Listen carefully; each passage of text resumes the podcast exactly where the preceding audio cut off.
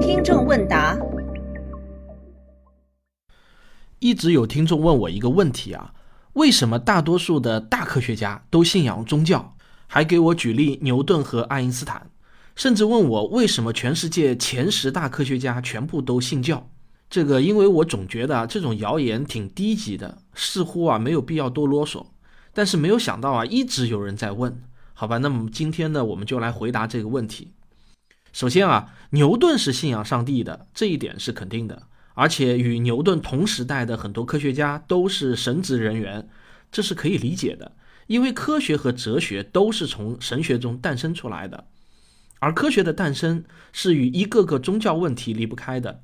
比如神学家想要窥探上帝通过星辰运动传达的讯息，他们想要证实圣经中的一个个传说等等。正是这些宗教问题推动着聪明的神父们去探索和研究。在牛顿的那个时代啊，信教往往是没有选择的。一个孩子出生没有多久就会受洗，那么到了礼拜天呢，父母往往就会带着全家人去做礼拜。而现代科学诞生到现在也不超过四百年，所以啊，三四百年前的很多科学家往往同时也是哲学家和神学家，他们之间的界限啊是很模糊的。但是随着科学的发展，这个情况就大大改观了。比如到了爱因斯坦的年代，就已经完全不同了。爱因斯坦相信上帝啊，当然是一个非常低级的谣言。在维基百科上，甚至呢有一个专门的词条，就叫做爱因斯坦的宗教观，中英文版都有。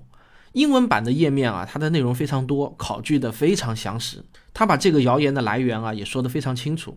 因为爱因斯坦曾经在某篇文章中写下过两句名言。没有宗教的科学是跛脚的，没有科学的宗教是盲目的。就是这两句话被某些宗教人士利用了。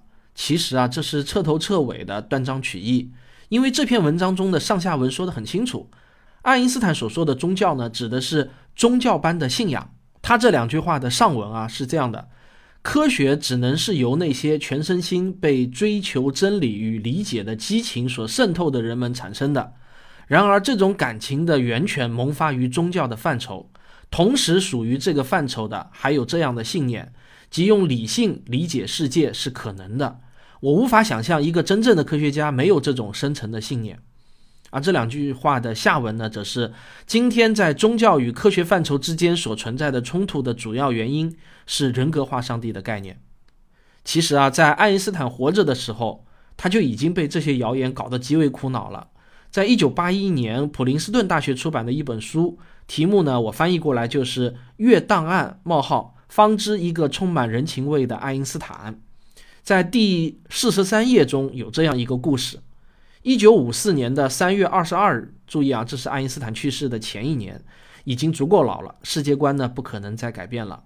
这一天呢，爱因斯坦收到了一封来自约瑟夫·迪斯潘蒂的信。迪斯潘蒂啊，是一个意大利移民，曾经在新泽西担任过实验室的技工。他一直宣称自己是个无神论者。当他在新闻报道里面获悉爱因斯坦可能很传统，依然信仰宗教的时候，他感到非常的失望。于是呢，就写信向爱因斯坦表达了自己的失望。爱因斯坦两天后回复了迪斯潘蒂的信，在信里面他是这样说的。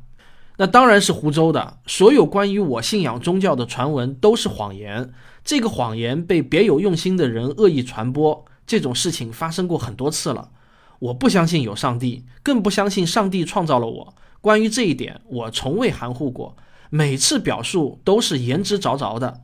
唯一能使我有宗教般狂热的，便是去揭示这个世界的组成。我对世界的探索无限敬仰。对我们能用科学去揭示它无比骄傲。第二年的四月十八日，爱因斯坦与世长辞。我刚才提到的书名和页码是在维基百科的数据来源的引用目录上的。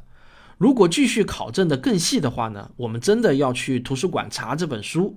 我相信啊，在这本书中会继续告诉我们这封信的来历，说不定原件还在哪个博物馆中收藏着呢。那么我们继续来考证。现代的美国科学家的宗教信仰情况是怎样的呢？如果大家在 Google 上以相关的英文关键词来搜索的话，当然也会搜出一大堆乌七八糟、分不清真假的结论。有很多啊都是宗教人士散布的谣言。那么我们去伪存真，找到发表在相对最权威期刊上的正式论文，这种可信度呢是相对最高的。